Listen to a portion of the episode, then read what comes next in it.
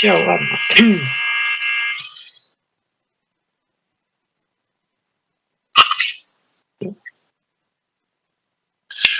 добрый вечер, мы в прямом эфире. Это программа, это программа «Дилетанты». Как обычно, мы занимаемся тем, что обозреваем э, самый свежий из вышедших номеров э, «Дилетанта». Э, мы сегодня же этим же и займемся.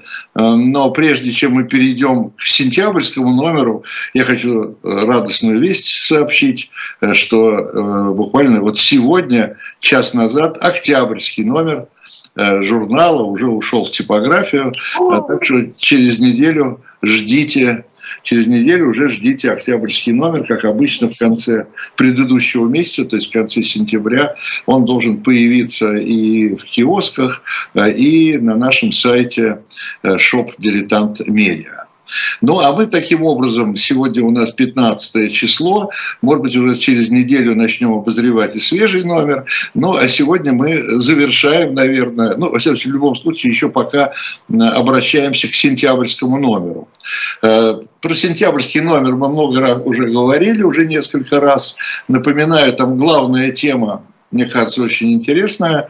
Э, военные мятежи, военные походы э, на столицы Э, здесь начиная от стрельцов и заканчивая там, если я правильно помню по хронологии, э, походами франкистов на Мадрид, то есть, ну, уже, короче говоря, 20 веком.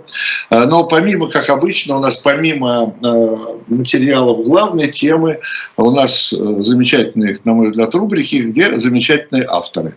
И вот одного из э, авторов э, я с удовольствием представляю, одного из, могу сказать, наших, наших и моих любимых авторов в журнале. Э, это Алексей Михайлович Кулегин. Алексей Михайлович, добрый вечер. Добрый вечер. Добрый вечер, Виталий Наумович. Добрый вечер нашим, с нашим слушателям да. и зрителям. Да. Кандидат исторических наук, заслуженный работник культуры Российской Федерации. Э, э, петербургский историк, еще могу добавить. Э, Алексей Михайлович на сей раз выступил с большой статьей под названием «Бочкаревские дуры в зимнем» так и называется. Алексей Михайлович, вы даже еще говорили, что вы не видели еще свой материал. Да, не успел еще. Ну, все впереди, значит. Но заголовок ваш? Мой, мой, не так, скрою. Так, так, не скрою. Будем надеяться, что и содержание тоже. Конечно. Вот, э, безусловно. Э, смотрите, э, до сих пор действительно, как пишет в введении к статье Алексей Михайлович, до сих пор живучие домыслы о женском батальоне, который защищал Зимний дворец ночь 25 на 26 октября 17 года. Это вот эти вот знаменитые бочкаревские дуры. Бочкаревские дуры у нас в кавычках, на всякий случай я все-таки скажу, да. А, ну, расскажите, кто это такие, Алексей Михайлович, откуда они взялись? Про Бочкарева многие слышали, многие знают, наверное, фильм был про Бочкареву, да? Батальон, а, да, батальон, да, был фильм такой. Что вы? Фильм «Батальон» был, да. Да, фильм «Батальон», совершенно справедливо, да. А, но вот по поводу э, их участия вот в эту знаменательную все равно ночь, да, по поводу защиты Зимнего дворца, вы считаете, что это все домыслы, их что, там не было?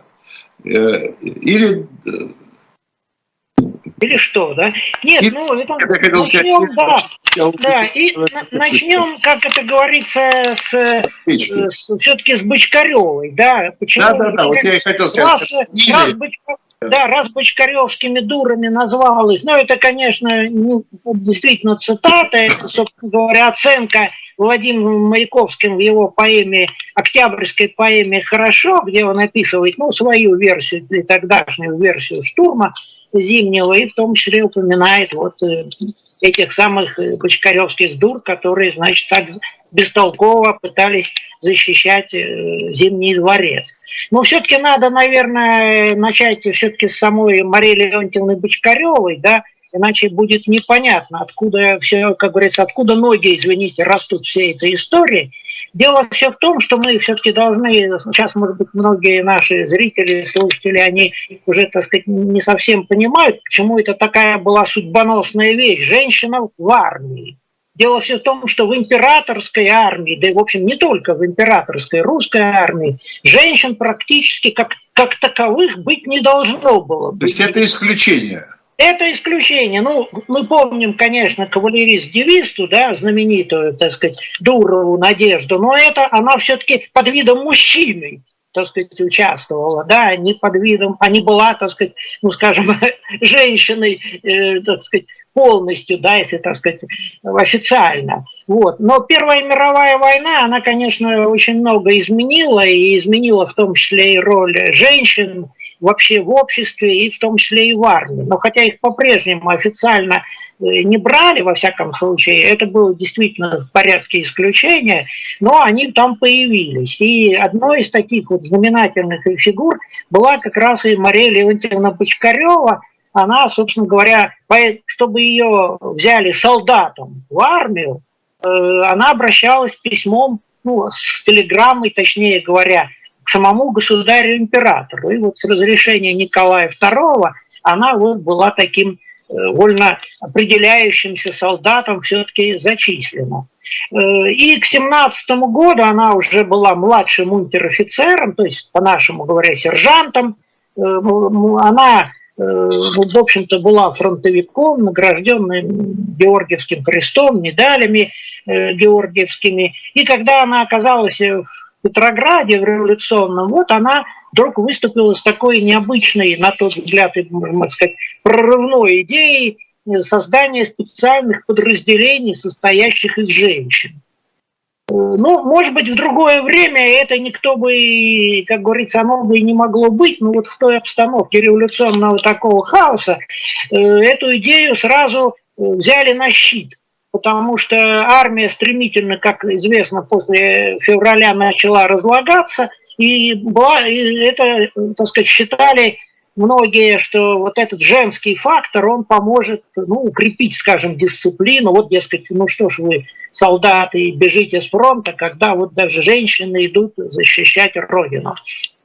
Но, э, забегая вперед, сразу скажу, что, в общем, идея себя в этом плане не оправдала, и женщины, так сказать, в армии э, вызывали только раздражение, озлобление у солдат со всеми вытекающими из этого так сказать, последствиями, но, тем не менее, инициативу эту одобрили и дали возможность ей создать вот такое специальное подразделение. Ну, оно по большому счету, хотя и фильм называется «Батальон», и действительно поначалу там записалось порядка двух тысяч женщин, и помещения им там дали, и Керенский. Это, это было чисто добровольное? Э? Да, это добровольческое. Это добровольческое. Поддержал такой был женский военный союз, такая организация. Ну, у меня есть такое сильное подозрение, я об этом даже написал, что все эти призывы, которые ну, как бы приписывают э, такие вот пропагандистские самой Марии Бочкаревой, скорее всего, едва ли такая малограмотная крестьянка могла придумать всякие там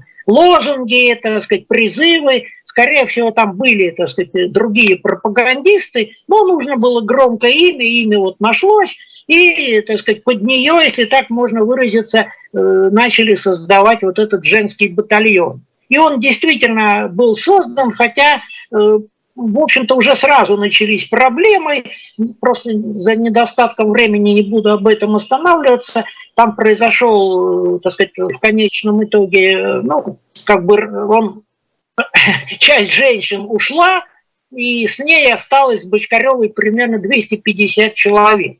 Поэтому назвать уже это женским батальоном было нельзя. Назвали их первой женской военной командой смерти Марии Бочкаревой. И вот это подразделение отправилось на фронт э, в конце июня, точнее говоря, 23 июня 2017 э, года. То есть больше Бочкарева и ее батальона, я имею в виду именно Бочкаревский батальон, в Петрограде в 17 году не был. Ну, сама Бочкарева бывала уже, будучи раненой после ранения в июле в одном из петроградских госпиталей, а батальон нет. Поэтому вот и почему я и говорю, что существуют мифы, да, с чего и вы сказали. Mm-hmm. Дома, собственно говоря, это путаница двух подразделений или двух воинских частей. Вот этой самой команды Бочкаревой, которая была на фронте, сражалась действительно там под, под Сморгонью, понесла там большие потери, кстати, очень в боях. На. А э, и того батальона, который защищал Зимний дворец. А защищал Зимний дворец первый Петроградский, это его официальное название, первый Петроградский женский батальон, который был создан несколько позднее, э, первоначально дислоцировался он в Михайловском, ну, в инженерном замке, а впоследствии там за городом был в Левашово. Э, и, в общем-то, он к осени уже был такой, ну, не сказать, что сильно боеспособной частью, но уже более-менее походил на воинскую часть. Там примерно тысяча человек было но это во главе, во главе с Бочкаревой все равно. Нет, нет, это был совсем другой батальон. Совсем другой батальон. И к Бочкаревой он вообще никакого отношения не имеет, э, не считая того, что вот ну, идея была ее, скажем так, создание этих. Причем эти женские батальоны, сразу, так сказать, здесь скажу, чтобы потом же... Они не только в Петрограде создавались, они да, создавались... Сколько их вообще было тогда? Их было, ну, я сейчас точно затрудняюсь, может ну, быть... Примерно. Он был в Москве, второй женский батальон, был в Баку, был еще где-то, по-моему, ну, где-то полдюжины, наверное, батальонов уже было в разной степени готовности к октябрю 17 года было. Но уже тогда военное командование решило, что на фронт их отправлять не стоит. В лучшем случае это охрана, как бы сказали, стратегических объектов в тылу, там, ну, мосты, там, какие-то важные дороги, склады и так далее. Потому что, честно говоря, с них хватило вот этого опыта женского батальона Бочкаревского, который, во-первых, понес большие потери, а во-вторых, его приходилось, извиняюсь, защищать не столько от врагов, сколько от солдат, которые, понятно, с какими предложениями врывались в казармы этих, и приходилось там ставить, в общем-то, охрану уже этих женщин, да, охранять вот этих, э, так сказать, как тогда говорили, революционных солдат-граждан, попросту говоря, вот от этой разложившейся совершенно солдатни. Ну, а что касается вот этого батальона Петроградского, который собственно, и был зимним, то он, как я уже сказал, к октябрю там было примерно тысяча человек. Причем командирами его были все мужчины. То есть женщин командного состава не было. Я имею в виду из э, офицеров. Там только были, кстати, Бочкарева была уже, ей присвоили прапорщика, э, когда,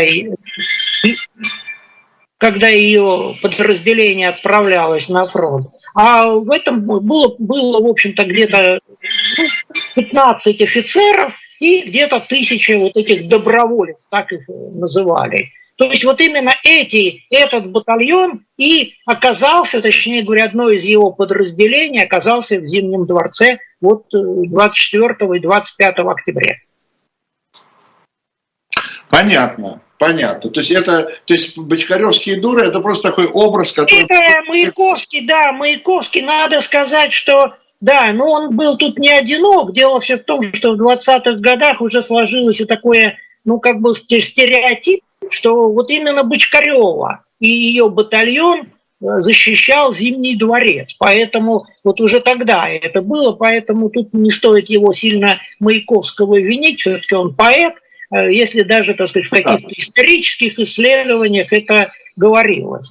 Ну да, это в конце концов, это допустимо. Да, ну это такой Художнику вот... допустимо. Да, да, художественный такой прием, да, эпитет такой художественный. Ну они, как, как, как и все, как и любые добровольцы, вот эти женщины, которых набирала еще Бочкарева, ну и другие там какие тоже были другие командирши, правильно еще же? Да, какие? да, там были, там были, кстати говоря, я уже сказал, что в первый период Первой мировой уже были женщины, в частности, даже получившие тоже и унтер-офицерские звания. И, года да, они были, они как раз в этом батальоне были и занимали вот такие унтер-офицерские должности и сохранились, кстати говоря, э, тем, тому, кто заинтересуется вообще более глубоко этой темой, очень интересной на самом деле, э, был такой, э, ну, несколько изданий выдержал, я сейчас затрудняюсь точно сказать год издания, сборник такой называется он «Доброволицы», и там есть воспоминания не Бочкаревой, а Бочарниковой, очень похожие фамилии. одной из унтер-офицеров вот этого как раз батальона, она описывает события вот ночи так сказать, штурма Зимнего. Довольно любопытные, хотя и путаницы вообще, там вообще, честно говоря, э, как разворачивались события в ночь на э, ночь штурма, да, ну так условно говоря, штурма, э, довольно-таки противоречивый. Кто-то пишет, что это, она вот в частности там указывает, что они там стреляли, был бой такой. Кто-то указывает, что вообще эти женщины там все, особенно вот эти красногвардейцы, потом вспоминали, что ой, это все эти женщины разбежались, попрятались, мы их там под диванами какими-то там вытаскивали их, значит. Но где-то, видимо, истина, как говорится, лежит, лежит где-то посередине. Во всяком случае, несколько часов они все-таки принимали. Но это, кстати, был не весь батальон, а одна только рота, 137 человек. Она Э, батальон вызвали целиком для парада якобы э, к зимнему сюда. Но после того, как парад состоялся, командиру батальона, Лосков такой был штабс-капитан, ему предложили оставить батальон для охраны зимнего. Но поскольку, честно говоря, авторитет Временного правительства среди офицеров после Корниловского мятежа был, мягко говоря, ниже Плинтуса, то он на это Э, сказал прямо, что наш вообще, ну, он нашел такой хороший ответ, он сказал, что, ну, вообще-то наша часть, она не партийная, и предназначена она для защиты Отечества, а во внутрипартийную борьбу мы вмешиваться не собираемся, поэтому он отказался. Ну, одну все-таки полуроту, роту, ну там по-разному называют, э, ее все-таки удалось оставить, ну, так, честно говоря, немножко путем обмана – сказали, что там происходит э, ну, стачка на складах, и надо обеспечить доставку бензина со складов Нобеля. Вот, понимаете, бензин и нефть у нас всегда да, были, так сказать, важной проблемой, даже, даже в ночь Октябрьского переворота, ну, накануне, можно сказать, Октябрьского переворота. И вот их, так сказать, таким образом оставили. А на самом деле, конечно, никакие ну, склады Нобеля они не охраняли, а, собственно говоря, вот влились в этот такой разношерстный батальон, ой, извините, разношерстный гарнизон Зимнего. А, Алексей Михайлович, а еще такой вопрос. Э, когда вы начали говорить об этих отдельных женщинах унтер-офицера, да, а, а это, то есть те, которые служили еще до 17 года? Да, да, то есть вот те то же самые, как, еще те же самые, как и Быч, да, те же самые, как и Бочкарева, получавшие какие-то вот такие, как бы сказали мы, персональные разрешения на участие. Нет, Бочкареву, кстати, ей предлагали, когда она хотела в армию, я говорю, так, пожалуйста, сестрой милосердия можете, да, но, Понятно, да, да, но только не военным. Но, тем не менее, я уже говорю, что Первая мировая, она изменила все-таки статус женщины, если так можно выразиться, их роль. И, конечно, все-таки они туда в армию просачивались разными, разными способами. Да. Вот как раз Бочарникова, кстати, там она описывает, как она оказалась, в том числе и в армии, и в том числе и в женском этом батальоне. Ну, они, как, как и любые добровольцы, они там их не сразу посылали на фронт, они проходили да, какое-то обучение, да? Да, они проходили, да, они, э, батальон был сформирован, ну, начал где-то формироваться в конце июня, а где-то уже в августе, вот я, я уже сказал, они перебрались в Левашово, там в имение Вяземской, ну там лагерем, будем сказать, там стали, и там они, кстати, и находились до конца, собственно, своего существования, я имею в виду батальона. Вот. Э, и там проходили подготовку, и есть такие, ну, кто посмотрит журналы того времени, иллюстрированный Ниву, там Огонек, может э, с большим удовольствием и даже не без юмора посмотреть эти снимки, которые изображают, значит, там обучение там, строевым приемам, стрельбе и даже борьбе, которая, как пишет, значит, это потребуется при встрече, значит, с врагом. Ну, кстати говоря, они должны были отправиться действительно на фронт, э, они должны были где-то в конце октября, кстати, они так и думали, что их вызвали для того, чтобы отправить на фронт, на юго-западный фронт. Но вот вместо, я говорю, юго-западного фронта они оказались вот в Зимнем дворце, в частности, эта рота. То есть реально в боях э, женские батальоны так практически не участвовали? Нет, вот кроме этой роты, которая приняла участие в обороне, ну, по-видимому, в какой-то перестрелке они по поучаствовали. Во всяком случае, до 10 часов вечера они продержались точно. К тому времени уже ушли и казаки, и какая-то часть юнкеров ушла. И я говорю, что существуют такие разные мнения, что вот как бы они там храбро они там э, держались, или наоборот они там все струсили. Ну, я думаю, что я говорю, уже сказал, что где-то истина посередине. Во всяком случае, я, по-моему, это давал в статье. Э, в свое время мне доводилось в Гарфе читать э, одно из дел там. Ой, на улице что-то проехало. Да, мне доводилось и читать э, воспоминания, ну, точнее, это не воспоминания, это были э, дела э, о там раненые юнкера, которых арестовали в Зимнем дворце, они пытаются, значит, как-то выгородить себя и говорят, что один из них говорит, что ну вообще... Извините, закрою окно. Ничего страшного. Да, они, один из юнкеров так говорит, что да мы вообще-то уже приняли решение в гражданской войне не участвовать и собирались уйти. Ну вот тут женский батальон открыл огонь, и нам, и нам пришлось остаться. Это было довольно забавно, конечно, читать, типа, вот ну вот такие мы были, такие белые пушистые, а вот эти коварные, значит, женщины заставили нас сражаться за временное правительство. Алексей Михайлович, ну такой вопрос, он, по-моему, должен быть во всем этом вопросе, во всей этой истории центральный. А, потому что, в общем-то, мы до сих пор, ну, я как, как дилетант и как просто такой потребитель э, рядовой истории, да, мы так уже до конца и не понимаем, ну, я во всяком случае, а что все-таки происходило реально вот в ту ночь, да, был штурм, не было штурма. Мы же все воспитаны на фильме «Ленин в октябре», да, когда люди... Да, был, был хороший фильм с точки зрения идеологии. Да, да. Когда люди лезут на ворота, да? Люди лезут на ворота и так далее. Я почему спрашиваю именно применительно к этой истории? Кого они защищали, где они защищали, кто на них нападал, да, и чем это все закончилось, именно вот эта военная часть вот этого противостояния.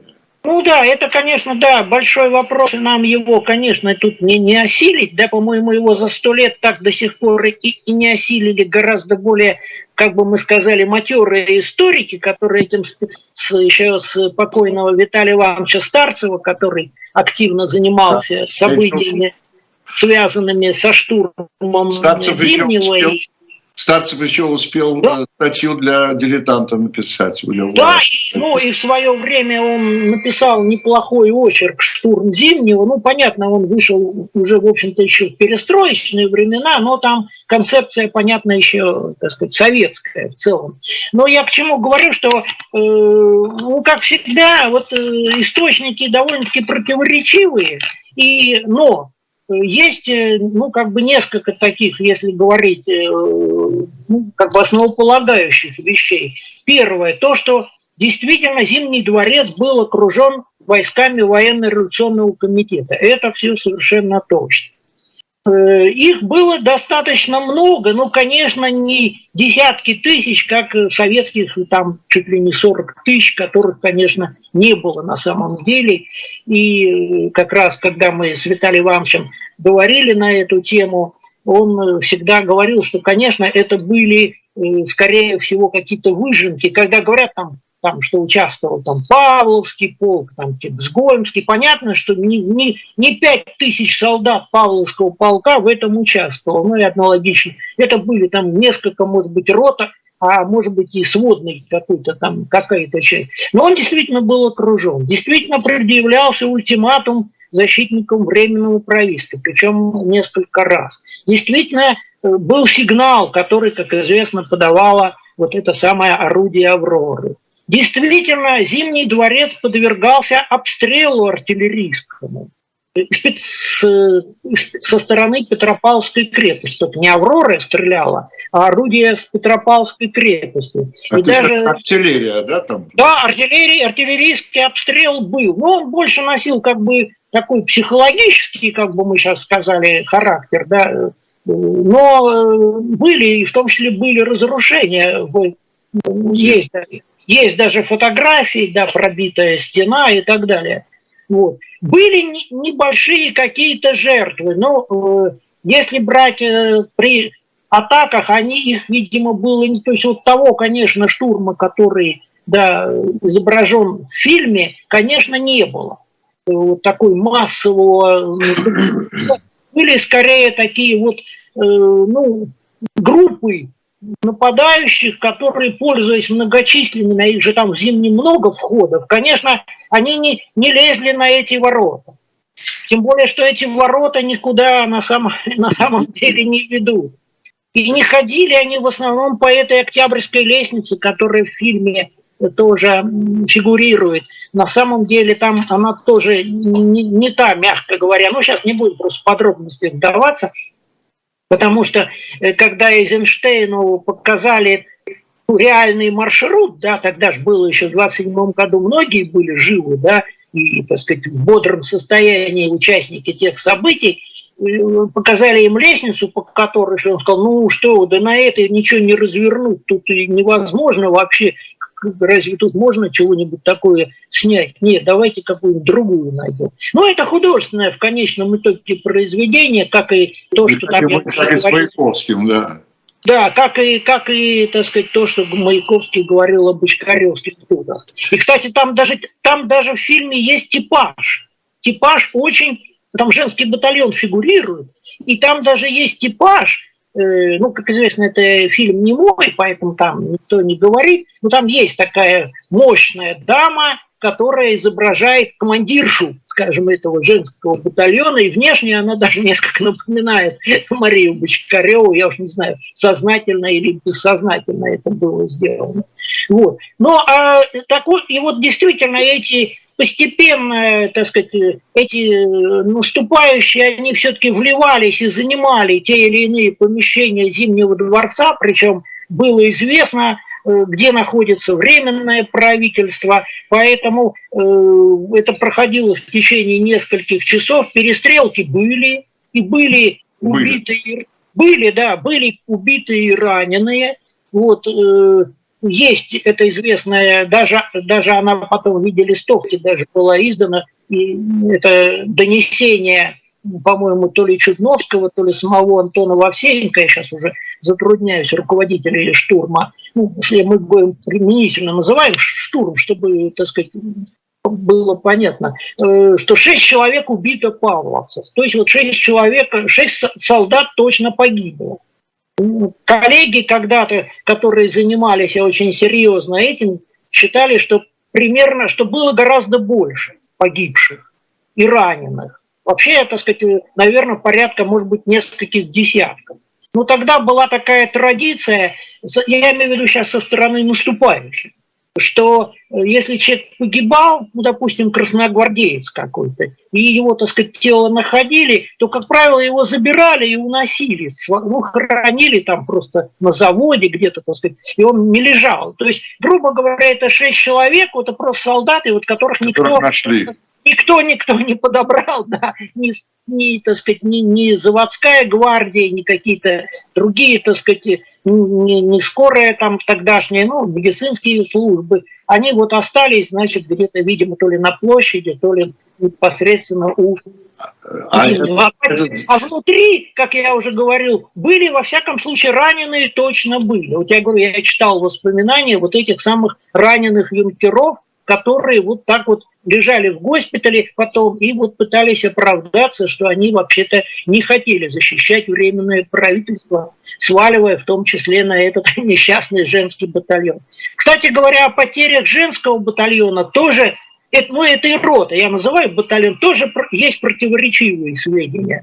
То есть есть э, сведения о том, что ну, погибло, ну так вот официально, что погибло там, может быть, даже при штурме никто не погиб. Там один человек, одна какая-то женщина была там ранена, потом там кто-то после уже, это уже после этих событий там покончила с собой, но это уже было, когда речь шла, так сказать, уже о ликвидации этого женского батальона. Но есть совершенно какие-то жуткие воспоминания, я просто не знаю в окончательном варианте, оно, оно у меня там есть или нет, я сейчас просто по памяти затрудняюсь, но некий такой вот полковник э, фон Прессинг, Освальд, по-моему, начальник школы прапорщиков Северного фронта, он такие оставил жуткие воспоминания про этих женщин, что их там вообще всех убили, изнасиловали. Я даже какую-то цитату, по-моему, где-то себе вот сейчас выписал. Сейчас я мали, она маленькая. Ну, я вам вот могу... Он...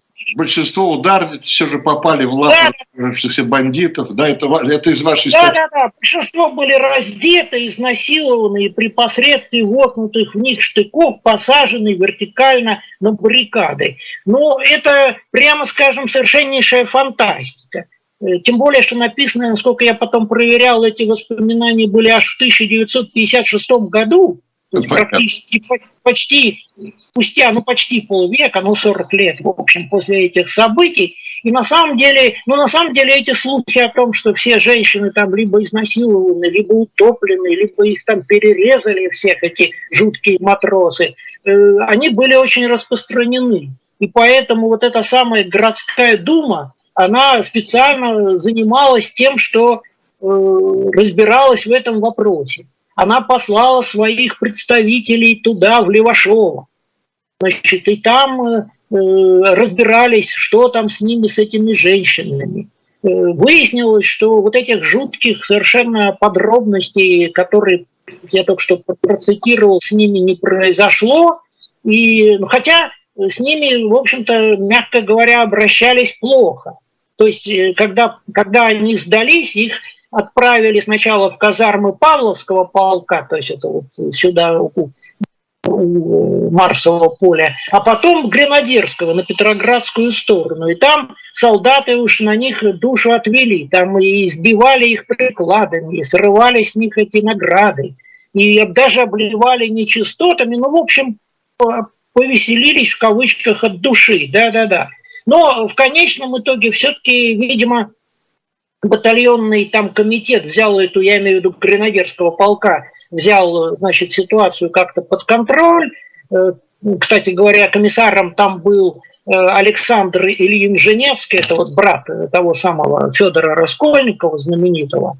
Вот, и потом он, да, кстати, даже докладывал, что у меня вот в полку находятся вот эти 140 женщин этого женского батальона. Но, в общем-то, окончательно э, ситуацию удалось как-то разрядить, когда вмешался военный аташе, военный аташе английский, генерал Альфред Нокс.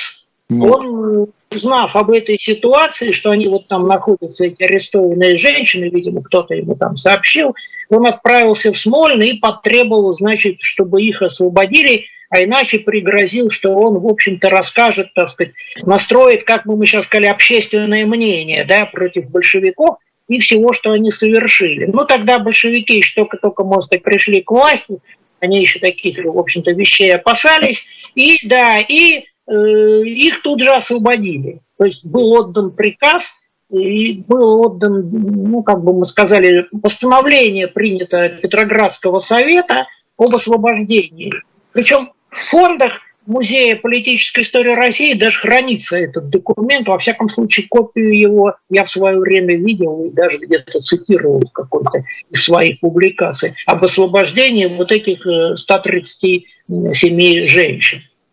Ну и потом их отправили в Левашов. А такой вопрос. Ну хорошо, э, прошла эта ночь, Какова судьба батальона, ну, будем называть его батальоном пока. Да, так он, да, ну, батальон Какова его судьба да. после э, октября, после октября, ну, после октября, я имею в виду, после событий октября. Да. Ну, как я уже сказал, значит, вот эту вторую роту отправили туда, в Левашова, а все предыдущие, они там уже и были. Поэтому Э, значит, они там сначала не понимая, что вообще будет, они там пытались даже некую такую занять оборону, значит, там начали рыть какие-то окопы, вокруг своего лагеря. Но в конечном итоге туда прибыли красногвардейцы, и, в общем-то, этот батальон разоружили. То есть они забрали эти винтовки, пулеметы, и они там, в общем-то, там оставались и вот в таком, ну, как бы полуразоруженном, полу, так сказать, но еще не расформированном состоянии. Там побывала, как я уже сказал, комиссия городской думы, значит, э, ничего такого страшного она не зафиксировала, но зафиксировала, правда, факт, э, который, кстати, и есть и у Джона Рида в его книге, что где-то, когда они находились в Э, казармах Павловского полка трое женщин были изнасилованы. Но, может быть, их было и больше. На самом деле, ну, во всяком случае, э, так сказать, других, других данных мы не имеем. И батальон продолжал существовать где-то до конца ноября. То есть постепенно их начали, как бы мы сейчас сказали, демобилизовывать. То есть вот этот капитан Лосков, он, его, правда, потом обвинили почему-то в трусости, что он вот, значит, их там приказал, значит, им расходиться по домам. А я считаю, что он, наверное, все-таки хотел их, честно говоря, им сохранить жизнь. Потому что в этой обстановке они могли просто стать, ну, понятно, из зимнего они все-таки счастливо вырвались, но неизвестно, что могло бы случиться, останься они там в этом Левашово и продолжая вот таком находиться. Поэтому он сообщил им, так сказать, что вот мы теперь, как вы теперь как батальон не существуете, надо расходиться. Им там различные антибольшевистские организации стали доставать одежду, одежду сестер милосердия, деньги какие-то. Ну, правда, большевистские авторы, ну, советские авторы пишут, что это якобы большевики там, значит, им э, помогли. Ну, может, в какой-то степени и так тоже там дали им, значит, какие-то деньги, чтобы они могли вернуться по домам. Э, в конце уже ноября батальон практически был э, ликвидирован. Ну, дело все в том, что ведь было распоряжение уже советской власти о расформировании всех ударных частей, то есть добровольческих, в том числе и вот этого женского батальона. А это как, то есть еще до, до, до мира Брестского? Да, это было в конце ноября, я сейчас просто... Понятно, да. И, кстати говоря, тот самый батальон, ну, в общем, все, что так сказать, мы называем женской командой Бочкаревой, которая была на фронте, она тоже была ликвидирована. То есть все, все такие добровольческие части были советской властью ликвидированы, и, в общем-то, последнее упоминание о женском батальоне этом, это январь уже 18 года, когда вот Лосков сдал там в штаб Красной Гвардии какие-то последние там ликвидационные документы. То есть это вот практически был финал вот этой эпопеи женских батальонов. А, Алексей Михайлович, э, ну, как известно, значит, потом был вот этот вот Брестский мир, да, война как бы для советской России закончилась, но продолжалась, продолжалась в виде гражданской войны. Да, да, да. Э, эти девушки и женщины, которые в этих батальонах женских были, они в гражданскую войну, они уже были все по домам или они продолжали? Вы знаете, там, да, там я понял, там по-разному. Э, значит, все-таки кто-то, видимо, вернулся домой и больше уже, так сказать, не участвовал ни в каких, скажем так, авантюрах. Э, но очень многие, кстати говоря, вот Ариадна Таркова-Вильямс, которую посылали, известная деятельница женского движения, которая как раз разбиралась в этой ситуации, член ЦК Кадетской партии, Гласной Думы, городской, она им сказала, что она им не рекомендовала ехать вообще на фронт. Многие говорили, что вот мы на фронт, ну куда вы дальше? Спрашивала она их, мы на фронт.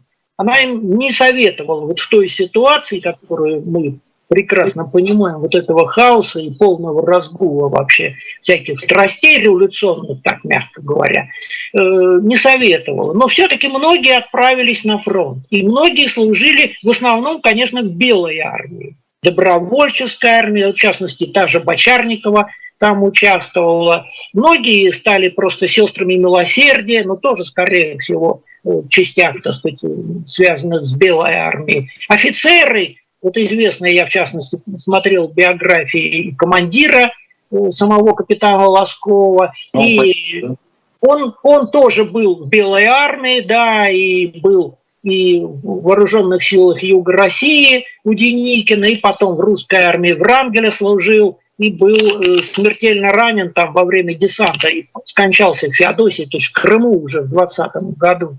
И вот этот вот э, Шагал, который тоже оставил очень интересные воспоминания о женском батальоне, он тоже был в Белой армии.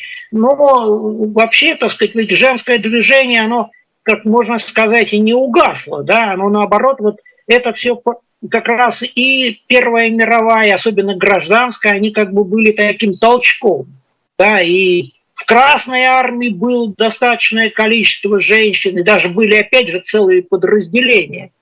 Э, я этим специально не занимался, но были и роты, и даже батальоны женские женские, да, в Красной армии. Я имею в виду, а вот эти вот батальоны, э, там, Бочкаревские и, и, и последующие, не получилось так, что в гражданской они как бы раскололись? Часть из них ушла к красным, часть к белым, нет?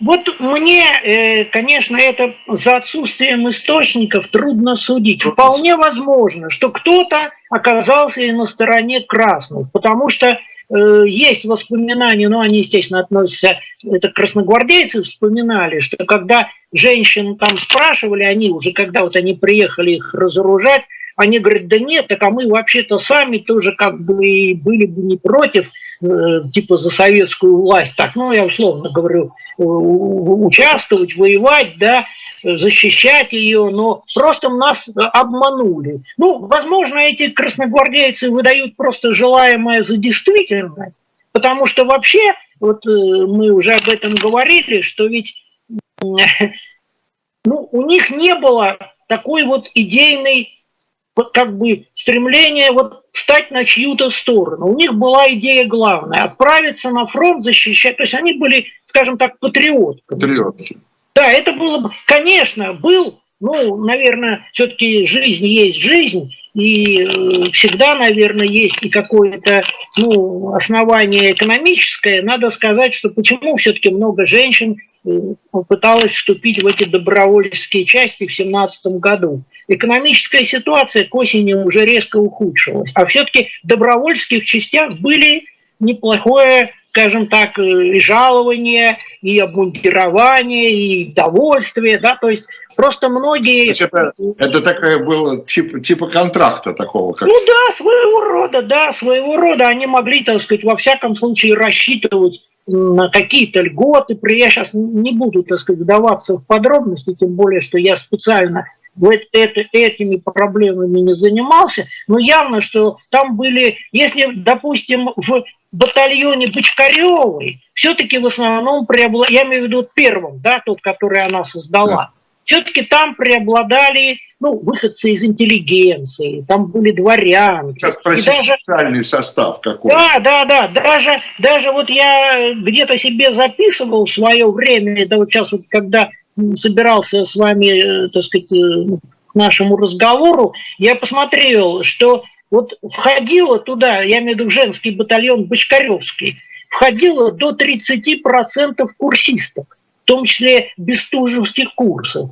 И свыше 40% батальона женщин имели среднее образование. То есть, наверное, таких вообще у такого уровня образования не было, наверное, ни в одной воинской части тогда, ну, я не говорю там всей императорской армии, но то, что в Петроградском гарнизоне этого не было, то это абсолютно точно. А вот батальон уже э, осенний, так скажем, да, вот тот самый, конечно, это уже был другой. И даже если почитать воспоминания Бочарниковой, там видно, что там были самые разные. Там и крестьянки, там и гувернантки, там и какая-то там э, шагает, говорит, похоже, как будто балерина. Ну, то есть разного социального положения были женщины.